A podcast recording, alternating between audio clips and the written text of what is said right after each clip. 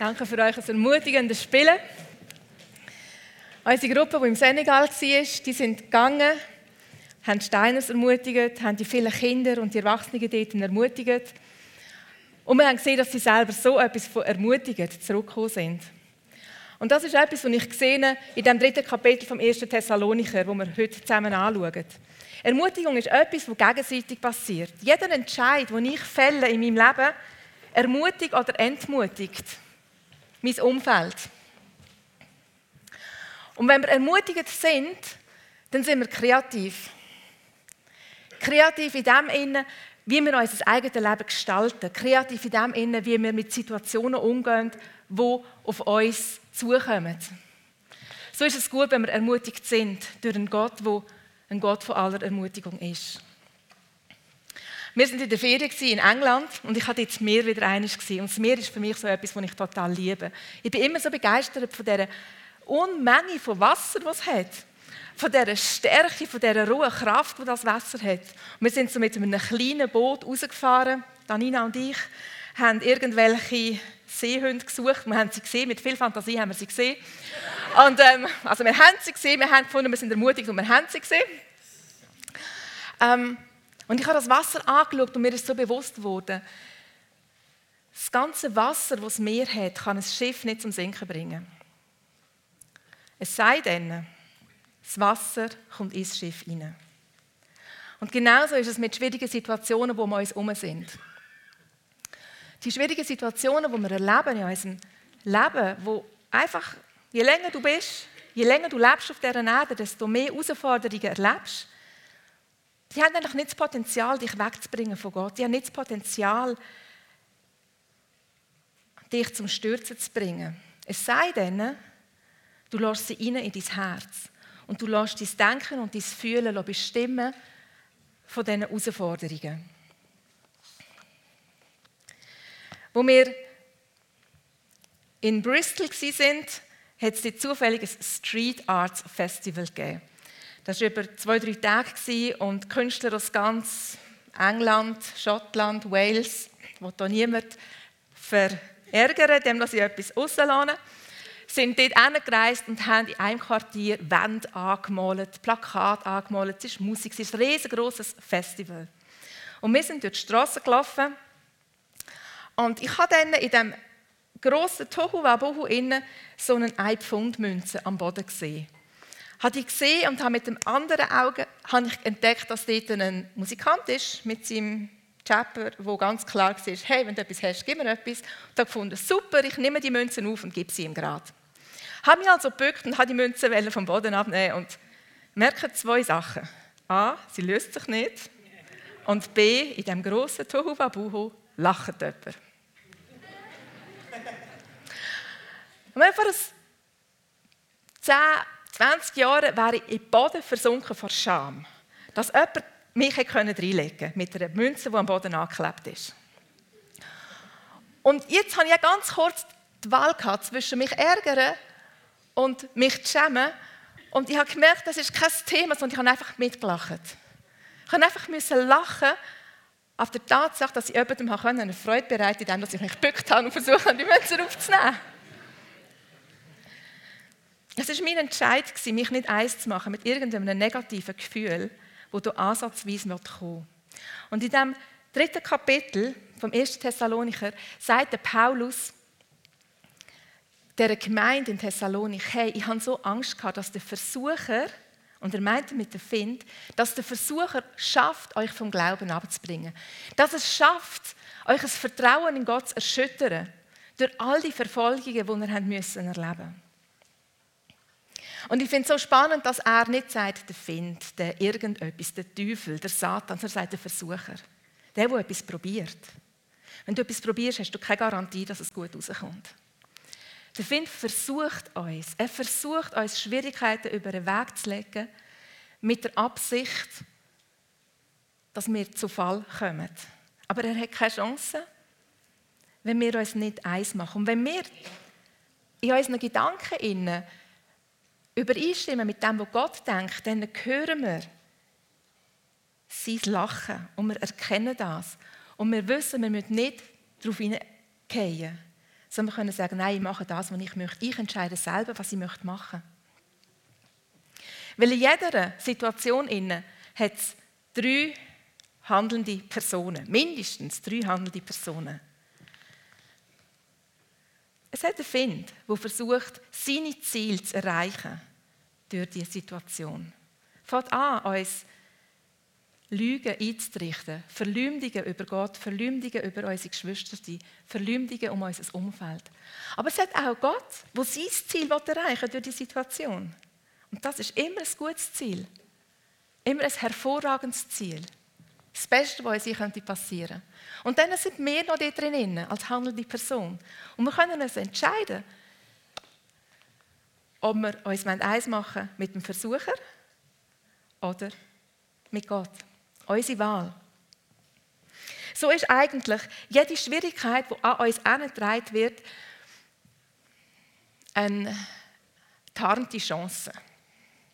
Eine Chance zu erkennen, was Wirklichkeit ist in meinem Leben. Zu erkennen, ob das, was ich glaube und das, was ich sage und fühle, wirklich mit dem übereinstimmt, wo Jesus sagt, wo Jesus denkt und fühlt. Und jede Herausforderung, die kommt, ist für mich die Möglichkeit, mein ganzes Denken, mein ganzes Fühlen auszurichten auf das Wesen von Gott. Neu zu erkennen, wer er ist. Neu zu erkennen, wer, er, ich, wer ich bin in ihm. Und wie mit dem übereinstimmen, meinen Charakter zu entwickeln. So, ich weiß, dass wir ganz einen Haufen Leute da haben, die in Schwierigkeiten stehen, die in herausfordernden Situationen stehen, und zwar nicht erst seit gestern. Ich weiß, dass es Leute gibt, die jahrzehntelang darauf warten, dass ihre Partner auch anfangen, Jesus nachzufolgen, dass ihre Kinder Jesus nachfolgen. Ich weiß, dass es Leute gibt, die chronische Schmerzen haben, die Verheißungen haben für Durchbruch, für Heilung und es ist einfach noch nicht gekommen. Und du stehst da und du wartest und du wartest und du haltest daran fest. Und du bist herausgefordert, zu schauen, was in dein Herz hineinkommt. Es sind Menschen da, die ihren Partner unerwartet verloren haben. Es sind Menschen, die eine hohe Kadenz von Katastrophen in ihrem Leben haben, die, dran, die herausgefordert sind, dran zu bleiben. Es sind Menschen, die ihre Familienangehörigen in einem fremden Land ist, wo es gefährlich ist zum Leben, wo das Leben wirklich nicht selbstverständlich ist, wo man nicht freie Meinungsäußerung hat.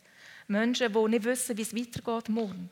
Es sind so viele Herausforderungen und wir stehen dort drinnen, miteinander und sind herausgefordert, einander zu ermutigen mit all dem, was wir selber entscheiden. In der Bibel sehen wir ganz viele Menschen, die immer wieder so Herausforderungen erlebt haben und dann entmutigt worden sind. Der David, der Elia, der Paulus. Und ganz oft fällt es gleich an, du wirst einfach einmal müde von dem ewigen Dranbleiben, Dranstehen. Wenn du einen Dienst machst, wenn du einen Durchbruch erlebst, ich weiß nicht, habt ihr schon mal gesehen, wie das funktioniert, wenn ihr ein Loch im Tunnel hineingrabt? Hey, das kostet im Fall Kraft. Wenn du einen Durchbruch erringst, geht zuerst immer ein Kraftaufwand mit einher. Und der Versucher probiert uns müde zu machen. Und dann ist die Frage, was machen wir mit dieser Müdigkeit? Dieser Müdigkeit folgt so oft dann Angst. Oder es folgt das Gefühl, verlassen zu sein, das Gefühl, alleine zu sein, in einer Gemeinde, alleine sie in der Familie, verlassen auch von Gott selber. Das Gefühl, versagt zu haben. Und Versagen an und für sich ist okay. Ich meine, wenn ich versage, ist jeder froh, wenn ich es sehe. Wenn ich Buß tue und Vergebung bitte und weitergehe. Ich meine mit Versagen, die Gefühle von Versagen, wo du nicht mehr rauskommst, wo du denkst, ich bin die allerletzte Niete und ich schaffe das nie. So, wenn wir an diesem Punkt sind von unserem Leben, dann sind wir entmutigt. Und wenn wir entmutigt sind, haben wir immer zwei Möglichkeiten. Die einen werden passiv, hoffnungslos, ziehen sich zurück und andere werden laut und aggressiv und versuchen selber für ihr Recht zu kämpfen. So, was hat das alles mit dem Thema zu tun? Der Paulus ist durch eine Phase gegangen von, einer, von vielen Durchbrüchen, von vielen großartigen Sachen, die er erlebt hat. Er hat auch entsprechend großartige Prophetien. Und er war immer wieder gefordert, mit Rückschlägen umzugehen, gefordert, mit Entmutigung umzugehen. Und in dem Moment, wo er den ersten Thessalonicher Brief geschrieben hat, ist er entmutigt gewesen. Wir werden das gerade noch sehen. Am Schluss aber erzählt er von einem Gott, wo der Gott von aller Ermutigung ist, von allem Trost, von allem Ausharren, findet er im Römer 15, Vers 5. So er ist ein Prozess durchgegangen und er hat gewusst, sein Gott ist Jahwe Ire, ist der Gott, der sieht. Das ist unser Gott, Jahwe Ire, der Gott, der dich sieht. Der Gott, der vorsorgt, weil er weiß, was auf dich zukommt. Der Gott, der dich vorbereitet auf das, was auf dich zukommt. Damit du nicht mit dem falschen Fuß verwünscht bist, wirst, sondern damit du weißt, wie du kannst umgehen damit. Damit du weißt, wie du dich kannst selber ermutigen, damit du weißt, wie du dich kannst stärken im Herrn. So niemand erreicht das Ziel, ohne dass wir wüssten, wie wir uns stärken im Herrn. Ich kenne einen ganzen Haufen Leute, die Bibelschule gemacht haben und heute nicht mehr Jesus nachfolgen. Die Bibel ist voll von Gestalten, die mal gut angefangen haben und nachher dann aber nicht wirklich gut aufgehört haben. Aber es gibt auch die anderen, meine Helden, die gut angefangen haben und gut aufgehört haben. Aber der Prozess, in dem stehen wir immer und immer wieder. So, darf ich die nächste Folie haben? Ihr seht eine Stadt. Und für jeden, der denkt, das ist Thessaloniki oder Saloniki, wie es heute heißen, muss ich enttäuschen, nein. Das ist Korinth. Suchen nach irgendein Gebäude aus und pflanzen den Paulus dort rein. Der Paulus war nämlich in Korinth, wo er den Thessalonicher geschrieben hat. Und aus dem Korintherbrief wissen wir, dass er gesagt hat, hey, ihr Korinther, ich bin in totaler Schwachheit unter euch gewesen. Ich habe mich gefürchtet und ich habe zittert. Und wenn ich das so anlasse, dann denke ich mir, wow, tönt nach Erschöpfung, tönt nach Burnout, tönt gar nicht gut, tönt nicht gesund. Der Paulus war am Ende. Er hat nicht mehr mögen. Aber was ist passiert? Warum ist es ihm gegangen, wie es ihm gegangen ist? Und ihr müsst wissen, der Paulus ist für mich so der Held, der immer alles im Griff hat. Ich bestaune seine Logik. Ich liebe seine Logik. Ich liebe die Art und Weise, wie er an die Sachen hingeht. Ich liebe sein grosses Herz voller Liebe. Ich liebe die Art und Weise, wie er das Evangelium verkündet und all die Kraftauswirkungen erlebt hat. Er ist jemand, der so viel gesehen hat, Durchbruch um Durchbruch erlebt hat. So viele Menschen, die, die zum Glauben gekommen sind durch ihn, auch heute noch. Ich habe das Gefühl, für ihn ist alles möglich gewesen. Er war so mutig gewesen, aber es hat ihn extrem viel gekostet. Und da hat es ihn wie zu viel gekostet. Da war er an einem Punkt gewesen, wo er nicht mehr hätte mögen. So, wie ist er so weit gekommen? Das möchte ich mit euch zusammen anschauen. Da in Thessalonik, äh, in Korinth, hat er einen Haufen Schwierigkeiten überlebt bis zu diesem Moment. Aber nicht nur die Schwierigkeiten sind vorangegangen, sondern er hat Angst um, Korinth, äh, um Thessalonicher. Weil er gewusst hat, die haben Verfolgung. Er hat gewusst, er hat eine Gemeinde gegründet und war nur drei Wochen lang dort, um die Gemeinde zu prägen. Und er hat gewusst, Verfolgung ist dort, die sind mit drin. Es war nicht ein kleines Dorf, es war die zweitgrößte Hafenstadt. Die haben viele Finder gehabt und er hat sich gesorgt um sie hat aber Besuch bekommen von Timotheus und von Silas, wo von den Thessaloniker gekommen sind und eben, so wie es der Markus gesagt hat, erzählt hat, hey, dieser Gemeinde geht es gut. Die sind unterwegs, die haben sich nicht abbringen Und er war so sehr ermutigend dass er den Brief geschrieben hat und drin einen Haufen Sachen gepackt hat, die er noch hat ergänzen an der Lehre. Aber jetzt in Korinth, ganz alleine, ohne auch nur so einen Rappen im Hosensack, den er arbeiten musste, damit er nicht verhungert, ist es ihm noch nicht gut gegangen. So wie ist er so weit gekommen? Er schreibt, der Thessalonicher, im 12. und im 13. Vers, was ihm wichtig ist in dieser Situation, wo, er nicht, wo es ihm eigentlich nicht gut geht. Er sagt, hey, der Herr soll euch stärken, er soll euch wachsen und überströmend werden in der Liebe zueinander. Weil er gewusst hat, in dieser Liebe zueinander wirst du gestärkt. Das ist das, was dich innerlich so stark macht, damit du sicher ans Ende kommst. Damit du eben nicht aufgehst zwischen ihnen. Nicht jeder liebt Gemeinschaft und sucht die ganze Zeit Kontakt zu anderen. Aber unser Herz ist so gestrickt, dass wir Gemeinschaft brauchen. Unser Herz ist so gestrickt, dass wir uns ermutigen lassen voneinander und nicht nur von Gott. So, es hat einen Moment gegeben in meinem Leben, vor ein paar Jahren, wo ich total am Boden an einem Sonntag hier in die Gemeinde gekommen bin, weil ich so enttäuscht war ab mir selber, aber einem schlechten Entscheid, den ich getroffen habe, aufgrund von einem schlechten Entscheid von anderen Leuten. Und Ruth hat gerade gemerkt, dass es mir nicht gut geht. Und statt dass wir hier reingegangen sind, hat sie mich auf die Seite genommen und wir haben einfach mal zusammen geredet. Und sie hat mir so gut auch zu erzählen, was Sache ist. Und sie hat alles, was sie hatte, hat sie in das Gespräch hineingeworfen und mich wieder frisch ausgerichtet auf die Worte von Gott. Und das Beten mit ihr und loslassen hat mir so gut getan. Und ich habe das gebraucht, die, die Liebe, das Gespräch, das von ihr herkam, und es hat mich so ermutigt. So ist es so wichtig, dass wir miteinander vorwärts gehen. Und das kann ganz verschieden aussehen. Ich glaube, es war etwa 25 oder 30 Jahre her. Ähm, und mir ist es körperlich nicht gut gegangen. Ich hatte dort mal eine Neurodermitis und die ist in den schönsten Farben floriert. Ähm, habe aber gleichzeitig noch als Krankenschwester geschafft und das war für mich eine Katastrophe. Das hat mir wehgetan. Jede Bewegung hat mir wehgetan. Juckreiz nonstop, Tag für Tag. Ich habe wirklich nur noch brüllt und habe nicht mehr gewusst, wie kann ich die nächste Nacht, wo ich arbeite, überleben? Wie geht das? Wie kann ich das machen? Und ich bin an einen Gebetsabend gegangen. Wir waren noch in der alten Gemeinde. Und ich war dort und ich hatte kein Gebet in meinem Herz. Ich konnte schon gar nicht mehr beten. Ich war so schlecht zu Weg. Und jemand aus dem Gebetskreis, und ich glaube, das das Trudi, ähm, hat einfach ihr Herz ausgebetet. Und ich war dort und habe sie gehört beten und habe gedacht, das ist mein Gebet. Ich konnte nicht mehr beten, das ist einfach gar nicht mehr gegangen. Aber das war mein Gebet.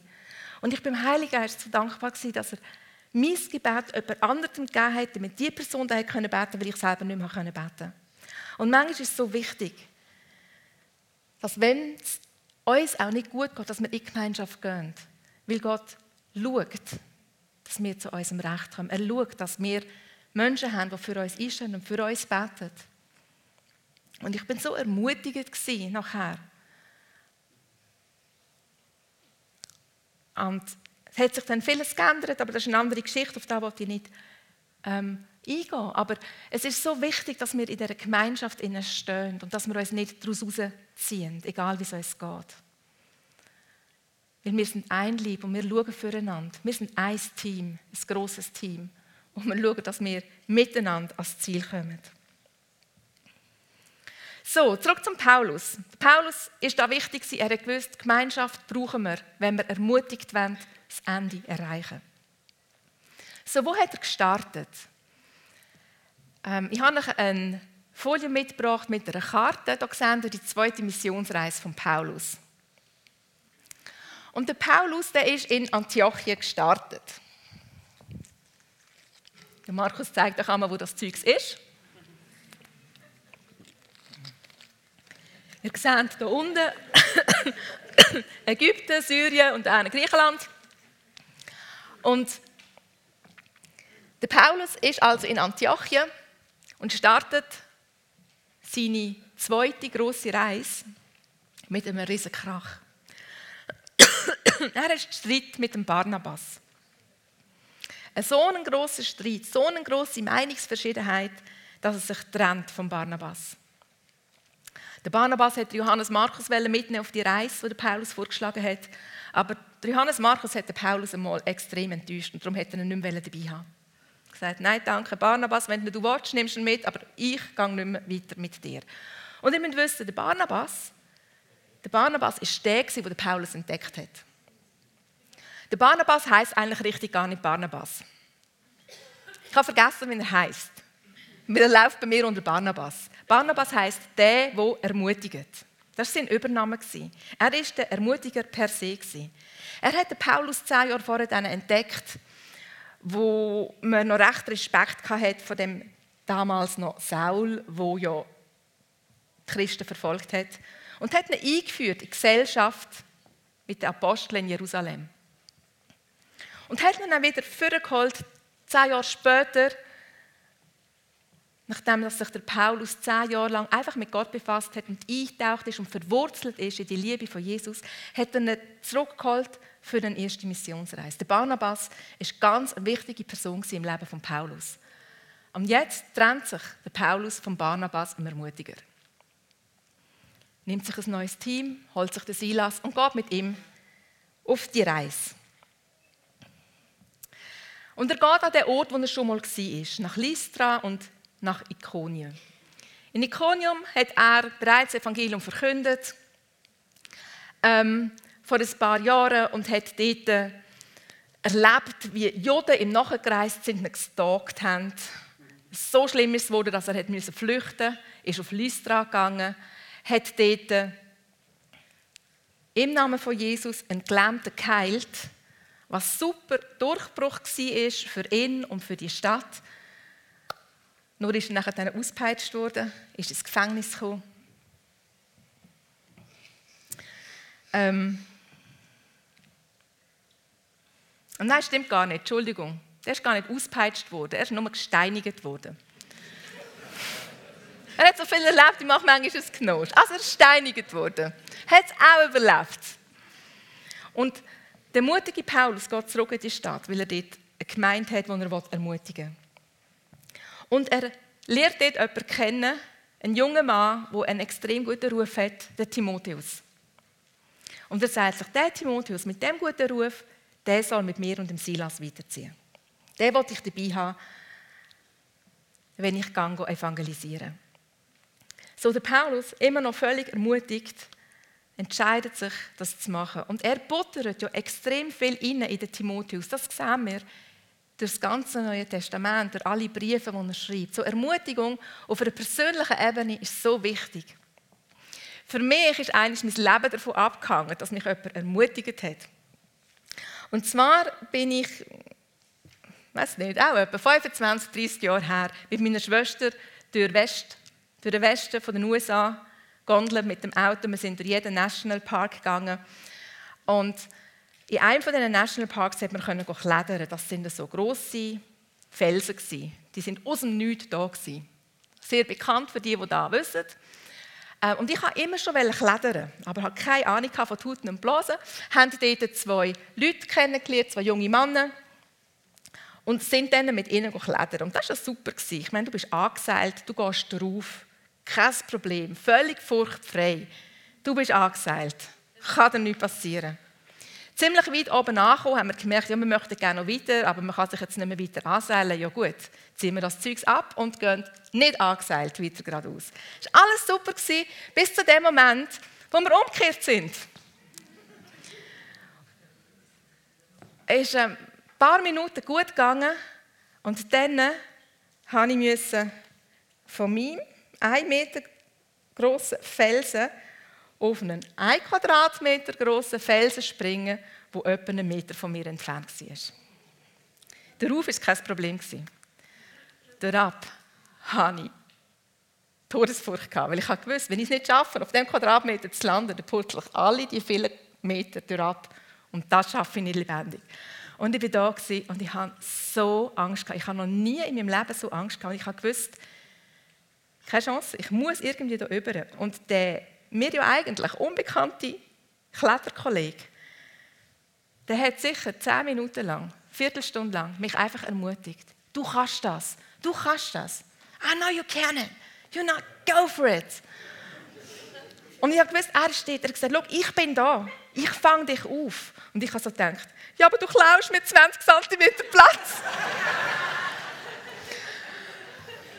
Und ich weiß nicht mehr, wie oft er gesagt hat, hey, auf drei springst. Eins, zwei, drei. Eins, zwei, drei. Ich hatte so lange, gehabt, bis ich mich entscheiden konnte, ihm zu vertrauen. Und ich wusste, hey, wenn es um mich geht, um meine Gedanken, um das, was ich will, da komme ich nicht runter. Bei Birnenbein kann ich nur sein, so wie du zu klettern. Und ich kann mich entscheiden, dem zu vertrauen, wo er als Person ist, dem zu vertrauen, was er sagt, zu vertrauen, dass er mich auffängt. Schlussendlich bin ich gekommen und es war ganz einfach. Das ist kein Meter. Ein Meter zu übergumpen ist nichts. Aber die Angst hat mich so etwas zurückgehalten. Und ich habe eine Lektion gelernt über das Ermutigen. Ich habe jemanden gebraucht, der mich ermutigt. Und so oft, wenn wir in schwierigen Situationen stehen, steht Gott da und ermutigt uns. Und das Einzige, was wir machen müssen, ist, im Vertrauen, dass das, was er sagt, stimmt, dass er wirklich da steht und uns auffängt und dass es wir können. Aber wir müssen überwinden. So ist der Paulus mit dem Timotheus umgegangen. Sie haben sich also entschieden, miteinander weiterzureisen. Und sie haben ein bisschen Norden oder ein bisschen Süden wollen.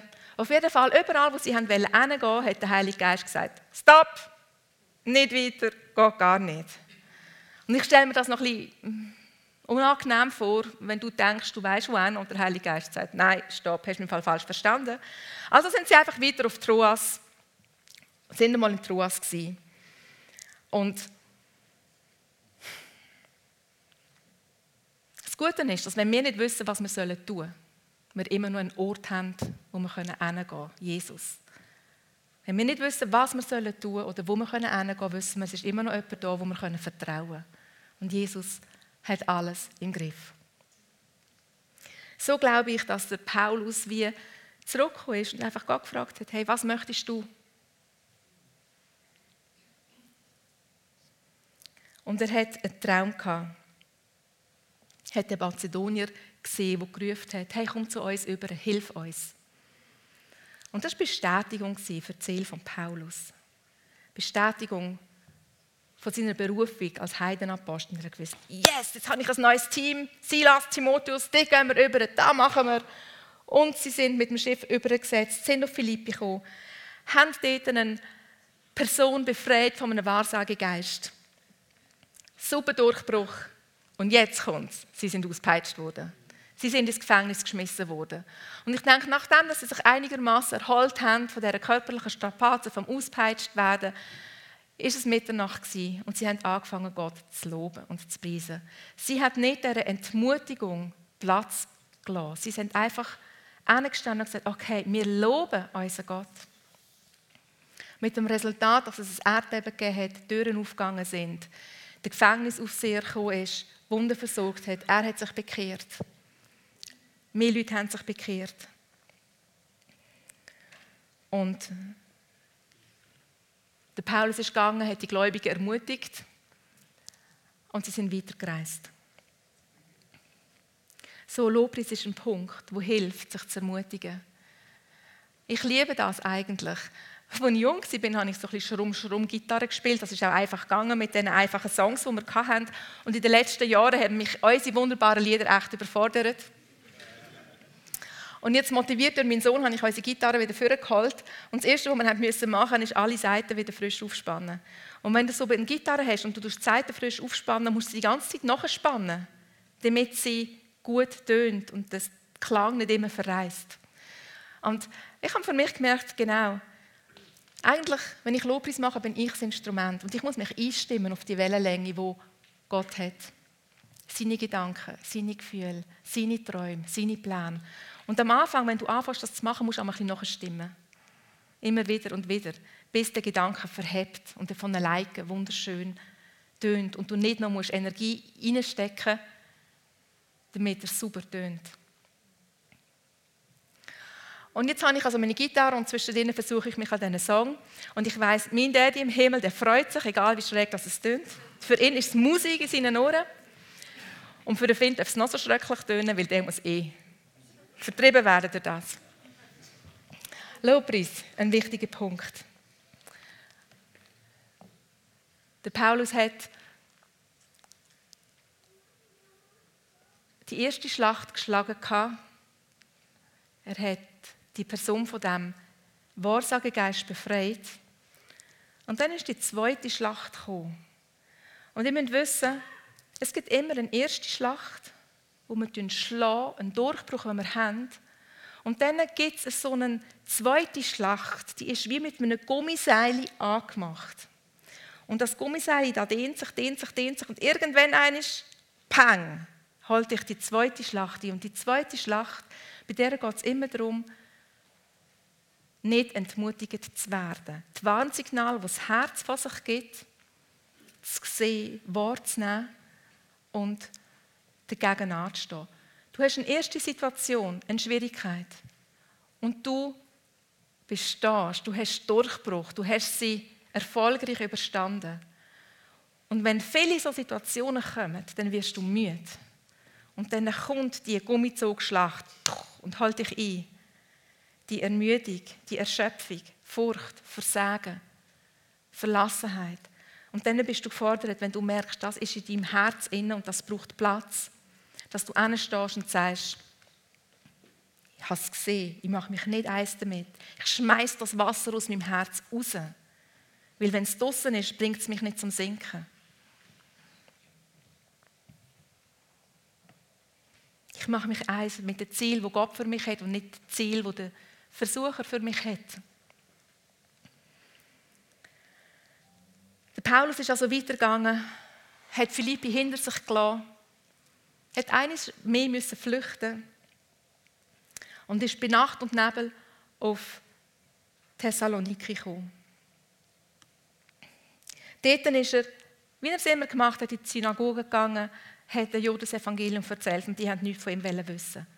Wer sich bekehrt hat, das sind Proselyten, das sind die, die gottesfürchtig sind. Griechen, die an Gott geglaubt haben, aber die nicht das ganze Zeugs mit der Beschneidung über sich haben gehen die, sind, die haben angefangen, Jesus nachzufolgen und genauso ein paar reiche Frauen aus der High Society. Aber die Juden sind neidisch auf den Erfolg, den Paulus hatte und haben ein paar Gesetzlose angeworben und haben eine unbewilligte Demo vom Stapel gelassen und haben versucht, den Paulus rauszujagen. Sie haben ihn gefangen nehmen, sie haben, was weiß ich, vorkam mit ihm, aber sie haben ihn nicht gefunden, haben stattdessen nur seinen Gastgeber gefangen genommen und der ist über eine Kaution wieder frei gekommen. Und so ist es gekommen, dass Paulus nur drei Wochen in dieser Stadt war. Aber es war eine Stadt, die ihm sehr, sehr am Herzen gelegen ist. Und so ist der Paulus getrieben worden, weiterzugehen. Er ist auf Berea, hat dort einen Haufen Juden gefunden, die ihm wohlgesinnt waren, die sich für Jesus entschieden haben. Aber die Juden von Thessaloniki sind ihm nachgereist, haben wieder Aufstände vom Stapel gelassen, Unruhe sind ausgebrochen. Und so ist der Paulus weiter, aber das mal alleine. Der Silas und der Timotheus hat er dort gelassen. Ganz alleine ist er weiter auf Athen. Hat sich sicher gesagt, super, mit diesen Philosophen kann ich gut reden. Ich meine, die sind sich so gewohnt zu diskutieren. Und was haben die Athener gemacht? Die Philosophen, die Gescheiden, die haben ihn ausgelacht, verhöhnt, verspottet. Und der Paulus war allein hat dem Timotheus gesagt, geh zurück auf Thessalonik und du dort schauen, dass du die Leute kannst, ähm, dass du dich kannst ermutigen kannst. Hat ihm das mitteilt und er ist gegangen. Und der Paulus ist auf Korinth. Und er steht angekommen, alleine ohne Unterstützung, schwach, voller Furcht und Zittern. Das steht im 1. Korinther 3,20. Kommt nach einer Zeit Bescheid über vom Timotheus, der ihn wieder besuchen Hey, es geht einem guten Thessalonicher, super. Uns geht ihm gut. Er kann wieder aufschnaufen. Er ist wieder in dieser Gemeinschaft von Leuten, die er vertraut. Wo er hört, hey, andere sind unterwegs. Dein Wirken war nicht vergebens. Die sind dran. Und die Gemeinschaft stellt ihn auf. Aber er bleibt in dieser Synagoge. Und das Einzige, was er bewirkt, ist, dass die Juden ihn anfinden ihn auslachen, ihn verspotten, ihn beschuldigen. So, was macht der Paulus jetzt? Und das ist ganz spannend, weil ich glaube, das ist so ein Turnaround. Er geht zur Synagoge aus und sagt, ihr wollt nichts von mir wissen? Ihr wollt nichts von Jesus wissen? Jetzt kehre ich mich um und rede nur noch zu den Heiden. Und ganz spannend, der Moment, wo er rausgeht aus der Synagoge, bekehrt sich der Synagogenvorsteher. Und ein bisschen später hat er nochmal einen Traum. Aber was ist passiert? Was machst du, wenn du von einer langen, langen, langen, langen Wanderung zurückkommst und du bist einfach nur erschöpft? Du bist so erschöpft, dass du nicht einmal Hunger hast. Das Erste, was du machst, ist, du liegst einen und du schlafst. Du bist einfach müde und du schlafst. Und ich glaube, wenn wir müde sind, wenn wir die Warnsymptome in unserem Herzen haben, dann müssen wir Ruhe, schlafen, Ruhe in Christus. Einfach nichts machen. Einfach Sonntag feiern. Sabbat feiern. Einfach in seinen Frieden, in seinen Shalom hineinkommen. Einfach nichts machen. Einfach in dieser Ruhe eintauchen. Und dann, wenn wir genügend geschlafen haben, dann stehen wir auf und dann essen wir und dann trinken wir. Und Essen und Trinken ist ein Zeichen dafür, dass wir Gemeinschaft haben. Gemeinschaft miteinander und Gemeinschaft mit Gott. So, wenn wir die Warnzeichen sehen, muss alles in uns innen rufen. Ich höre auf, zu machen, was ich bis jetzt gemacht habe. Ich gehe in die Ruhe zu Jesus.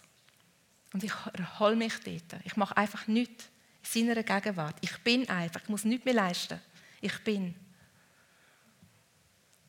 Und dann habe ich Gemeinschaft mit ihm und mit anderen. Und fange an, meine Gedanken und meine Gefühle wieder auszurichten auf das, was er möchte.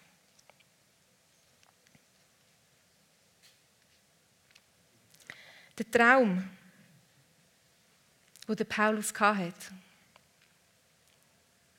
finden wir niedergeschrieben in der Apostelgeschichte, ist auf der nächsten Folie. Im 18. Kapitel, Verse 9 und 10. Dort heißt, dort sagt Gott zum Paulus, hey, du musst keine Angst haben. Verkünd einfach das Evangelium und lass dich durch nichts zum Schweigen bringen. Weil ich selber bin bei dir und niemand, der dich angreift, kann dir etwas anhaben.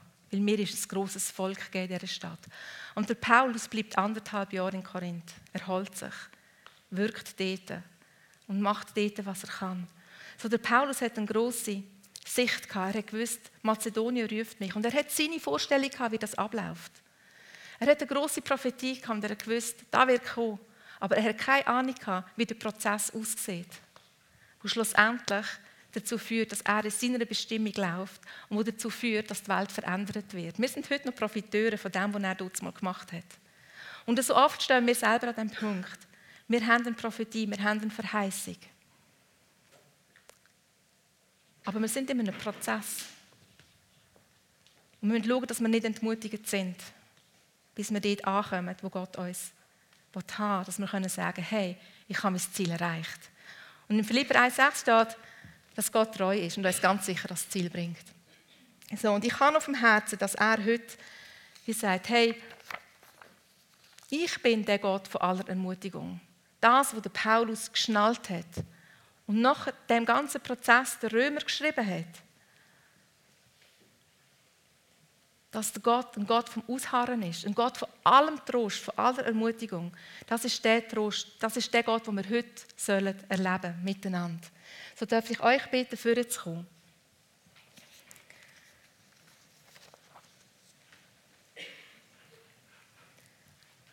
Nimm alles, was du hast an Enttäuschungen in deinem Leben, alles, was du hast an Prophetien, die sich noch nicht erfüllt haben, Verheißungen, wo du noch keinen Durchbruch hast. Schwierige Situationen, wo du drinnen stehst, vielleicht schon seit Jahren. Und leg sie einfach Gott an, weil er sich erweisen als der Gott von aller Ermutigung. Und manchmal ermutigt er uns ganz direkt. Und manchmal über Geschwisterte. Ermutigung passiert, wenn wir uns wieder ganz eins machen mit dem, wo Gott als Ziel hat für uns. Das heißt, im Geist, in der Seele und im Körper. Der Körper ist ganz einfach. Einfach hinstehen und sagen, okay, ich tue mit meinem Körper Gott Lobpreisen. Hände auf oder auf die Knie oder hinlegen oder was auch immer. Oder still auf dem Stuhl sitzen, wenn das dein Ding ist. Aber mit dem Körper Gott preisen. Mit der Seele, okay, meine Gedanken, meine Gefühle bringe ich überein. Ich schaue, was sagt das Wort? Was ist das Wort? Wie ist Gott wirklich? Und ich fange an zu glauben, was er sagt. Und mit dem Geist ist es manchmal so eine Sache. Mega easy, eins zu werden Geist, wenn du in Zungen kannst sprechen wenn du kannst in neuen Sprachen reden Weil dann umgehst du deinen Verstand. Und das ist so easy. Und dein Geist verknüpft sich mit Gottes Geist und wir sind eins und das ist ein guter Ausgangspunkt, damit alles andere folgen kann. So.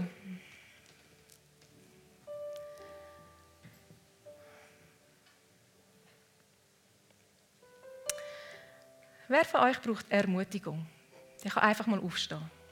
Der darf einfach aufstehen.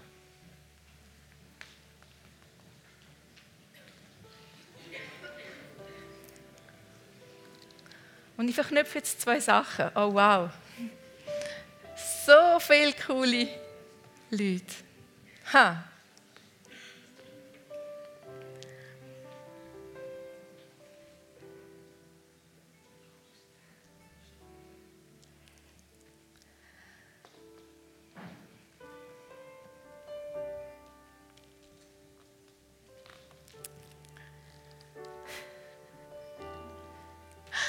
Ganz einfache Vorstellung, dass ihr aufsteht und es genügend andere, die einfach hingehen und für euch prophetisch ein Wort weitergeben, ohne dass sie wissen, um was es geht. Ähm, umgekehrt ich die da besser. Heiliger Geist, ich bitte dich, dass du kommst. Mit deinem Wesen ein Ermutiger zu sein. Ich bitte dich, dass du jetzt kommst und alle diese Situationen überflutest mit den Strömen von deinem Wasser. Ich bitte dich, dass du jeden Gedanken und jedes Gefühl, das nicht von dir ist, einfach wegspülst und dass du neue Worte pflanzt. Du bist ja wie ihre. Du bist der Gott, der alles gesehen hat im Vorfeld, wo alles vorbereitet hat. Und du hast gesagt, dass du uns in keine Situation hineinführst, die uns überfordert. So bitte ich dich jetzt, Heiliger Geist, dass du jedem Einzelnen, der da steht, zeigst, was für Werkzeuge er hat, sich zu ermutigen in dir. Es mag sein, dass er noch mit geht und sagt, hey, bet für mich, gib mir ein prophetisches Wort. Vielleicht ist es ein neuer Entscheid, Lobpreis zu machen. Vielleicht ist es sich ausstrecken nach der Zungenrede. Vielleicht ist es etwas ganz Kreatives und ich keine Ahnung habe davon. Aber Heiliger Geist, du bist der Gott, der ermutigt. Und ich danke dir, dass du jetzt eingreifst in die Situationen hinein. Danke, dass du neue Hoffnung gibst heute Morgen. Du, Christus, bist unsere Hoffnung, du bist unsere Freude. Und ich bitte dich, dass wenn wir rausgehen, dass wir einander erzählen, was wir in der Vergangenheit an Ermutigendem erlebt haben. Weil ich weiß, dass es eine Kraft drinnen ist, wenn wir zurückschauen auf unsere Geschichte. Und ich bitte dich für offene Augen, dass wir das sehen, was du geschaffen hast, in unserer Geschichte an Ermutigung. Ich bin ermutigt worden in der letzten Zeit durch ein Gespräch mit einer Freundin, einfach ein tiefes, ehrliches Gespräch, hat mich so ermutigt. Ich bin ermutigt, als ich mit meiner Gitarre da gesessen bin und ein bisschen schräg vor mich hin lobpreiset habe, weil die Freude von Gott in mein Herz hineingekommen ist und mich erreicht hat. Und ich setze das Freude über euch. Neue Freude. Ich setze es frei. Gespräche mit Freunden. Ich setze frei, dass Menschen Arbeiten abnehmen, die ihr nicht mehr machen mögt. Es soll eine neue Dimension hineinkommen an Kreativität, die freigesetzt wird durch Ermutigung.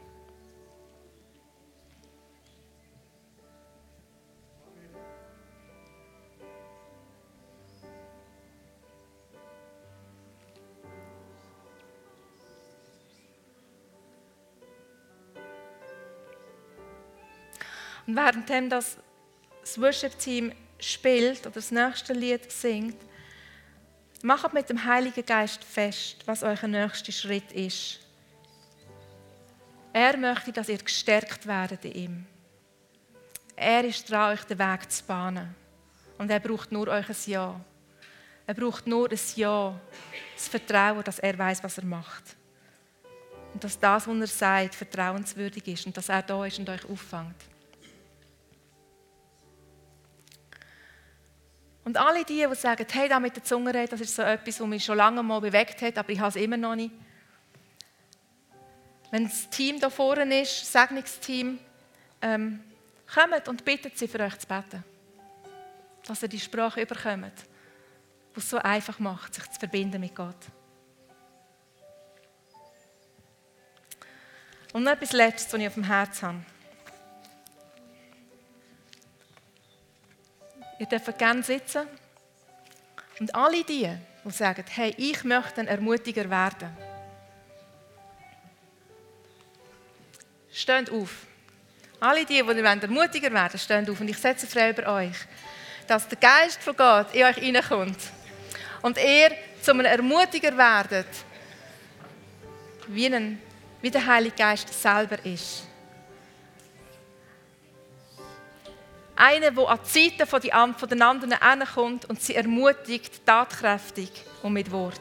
Und ich setze das frei über euch, dass sich der Heilige Geist eins macht mit eurem Geist und euch übernatürlich befähigt, Wort vom Himmel, Taten vom Himmel freizusetzen, sodass in Kraft das Königreich gebaut wird. Amen.